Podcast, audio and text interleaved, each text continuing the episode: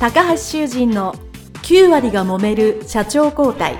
2代目社長のための事業承継の極意。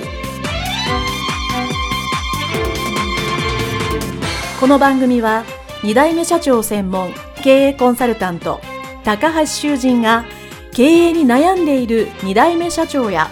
これから社長になる後継者に向けて経営力を伸ばし会社を引っ張れるリーダーシップを身につけるための番組です。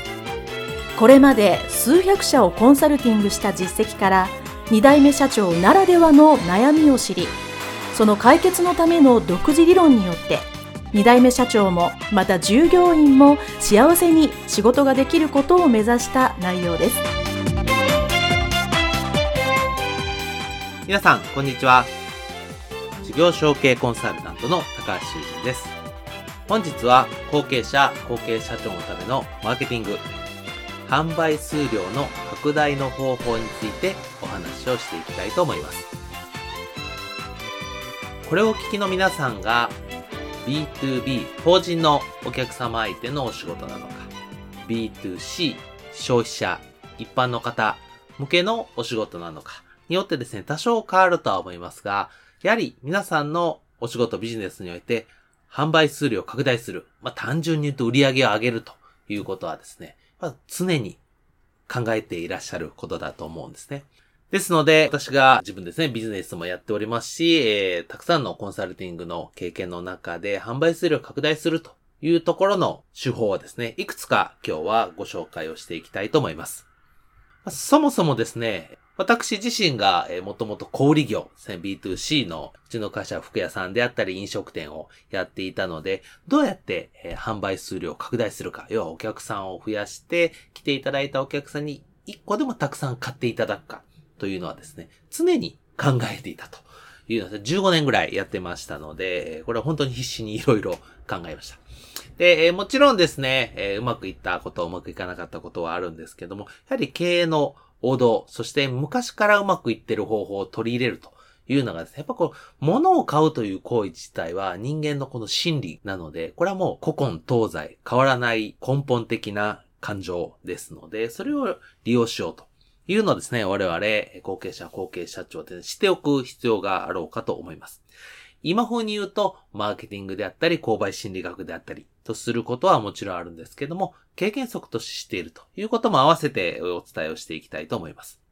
そしてまあ代表的なのはやっぱりそのまとめ売りですよね。1個買うんじゃなくて2個3個4個買ってもらうためにどうしようかということで常に考えるわけです。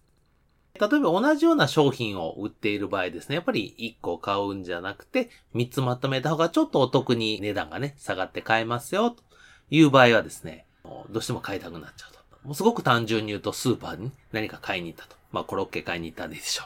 う。5買うよりも3個買ったらちょっと値引きしますよって言うとちょいちょいと考えてしまうということはよくあると思うんですね。ただし、これ間違えちゃいけないのはですね、我々経営者、後継者、後継社長はですね、考えるときにたくさん売ったら値引きするという発想ではなく、何個か買ったらプラスアルファおまけをつけますよという発想で常に臨むべきだと。で私は常々言ってるわけですね。これなぜか。たくさん買ったら値引きしますよってことは最終的に値引き合戦になるわけです。そうすると、値引きをすると。例えば5%でも、10%でも値引きするっていうことは、それはその分利益を捨てると言ってることなわけですね。とすると、その考えが行き着く先には、最終的には利益がゼロになって、とりあえず売れたらいいという発想になってしまうわけです。それでは良くない。まあ、我々中小企業は基本的に少量で高付加価値のものをしっかり販売して利益をしっかり取っていこうと。当然、数量はね、拡大したいわけではあるんですけど、再現なくできるというわけではありません。我々中小企業でできる、販売できる数量ですね。作れる数量っていうのは限りがありますので、どこかで限界が来るわけです。じゃあその時に安く売ってたくさん広げると、それ以上ビジネスが広がらないということになりますので、私のこのポッドキャストでも、基本的に中小企業っていうのは、高付加価値なものを少量でしっかり、そして何回もリピートしてもらうように販売するっていうのは大前提です。もちろん大前提です。まあ、ただし、数量を増やしたいというのは当然ね、ありますので、その時にどう考えるかっていうのは、値引きするのではなくて、何個か買ったらおまけしてつけますよ。ですね。これ本当昔から代表的にあります。5個買ったら1個負けつけますよ。これ、ちょっと聞くとですね、6個買ったら値引きしますよっていうのと、一緒に聞こえますけど、でも、元々の根本発想が違うわけですよね。5個の利益はしっかり取ると。その上で、1個原材料費を足したとしても、十分ペイできるわけですよね。なので、そこに際限なく値引きではなく、おまけをつけますよという発想で進めるということがですね、まず大切です。なので、これは本当昔の商人さん、商家でね、あの、いろんな三井とか三菱の、私研究をよくして出てくるんですね。本当に王道的にあるのは5個買ったら1個負けつきるっていうのが日本でもありますし、とかヨーロッパの商人のですね、そのバイブルみたいなものでも必ず書いてるわけですよね。5個買ったら1個負けつけなさい。まあもちろん、利益率によっては、利益率が高いものについては3個買ったら1個っていう場合もありますし、利益率がちょっと低い日常的なものであったら5個とか、7個買ったら1個つけるとかね、えー、いろいろあるんですけども、何かそういうのをつけるというのをやり方もあると思います。で、これ、同じ商品です。まあ先ほどのコロッケで言えば、コロッケ5個買ったら1個おまけつけますよっていう方法もありますし、それをちょっと応用する場合はですね、えー、私の服屋さんなんかはそうしてたんですけど、服を2個買ったらですね、何か他のちょっと小さいもの、単価の低いアクセサリーとか、帽子とかをつけてあげる。っていうこともやることによって買いやすくなる。ですね。えー、お客様がお得だなと感じるように何かつけてあげる。っていうことですね。で、そうすることによって最終的に販売数量が上がって売り上げ上がるということをやっていくので、まず今日お伝えしたいのは、求め売りするときには必ず量を売ることに対して何かおまけをつけるという発想で考えるということですね。必ず理解して、決して値引きではなく、何かおまけを足すという発想を覚えておいてください。そして、あの、それのまあ応用ではあるんですけども、まとめ売りしたいという時に、えー、まあ、B2B なんかで多いと思うんですけども、やはり本契約を取るためですね、事前の準備とか、事前のちょっとした試作品にお金を取らなかったりする場合がありますね。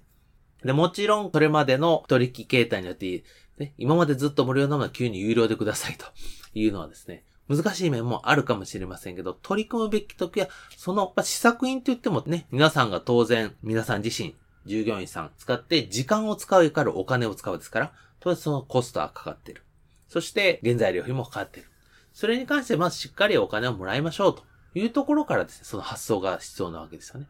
なので、これも試作品とかね、よく会社さんで私コンサルした時は言ってるんですけど、試作品にかかったお金はしっかりもらいましょうと。ただし、本契約が決まったら、その試作品にかかった分の金額は、まあ、差し引くとかもまとまってるので、その分を引いた残りをくださいねと。例えば、試作品作るのに20万かかりましたと。で、取引自体が300万で成立しましたと。だったら、20万はもうすでにもらっているので、残りの280万。で、請求をさせていただきます。というふうにですね、今まで無料だったものに一旦値段をつける。そして最終的にはその300万のですね、取引につながると。これ最初にお金をちゃんといただくということが、日本人ちょっと苦手なんですけど、これは事業承継のタイミングでそういうふうに変わりましたと。いうふうにですね、しっかり説明をすればですね、変わるチャンスですね。これを逃すのはまた同じことになります。やっぱりその、動いてる皆さんの時間、そして労働力、そして原材料費に関してしっかりまずお金をいただくということをですね、することによって、これ最終的に販売数量が増えていきます。当然その、発注した側もですね、試作品にお金をかかっているので、じゃあもうそれいいですわと。なかなかその、いわゆる損切りですよね。日本人がこれもまあ苦手な一つですけど、損切りはしにくいということなので、先に少しでもお金をいただいてやると。いうことがですね、結局最終的に販売数量、最初の、えー、最後の取引につながるということになりますので、今、皆さんのお仕事で無料なんだけど結構時間かけてるなと。結構しっかりやってるなと。いうことがあればですね、一旦それを安い金額でもいいので、有料にしてみるというのをですね、やっていただいて、それを取引につなげるということで、最終的に販売数量を増やすという考え方はですね、ぜひチャレンジしていただきたいと思います。はい、えー、今日はですね、マーケティングのね、販売数量の拡大についてお話をさせていただきました。ね、まとめでするときに値引くのでなくて、足す、何か足すっていう発想ですね。なので、もう同じものでも結構です。さっき私の服屋さんもそうですけど、え違うものをまとめて売る。これあの、ネット販売とかでもね、よくやりますよね。これ一個一個違うものをポチポチ売るよりも、まとめてドンと売るということですね。結構俺ネット販売でもやられてます。なので、このまとめてどうやって売れないかと。それは金額もそうだし、販売の方法もそうだし、まとめて売るにおまけをつけるっていうのもそうだし、どうやってまとめて売るかいうのをですね、考えていただくとよろしいかと思います。はい、それでは今回以上になります。どうもありがとうございました。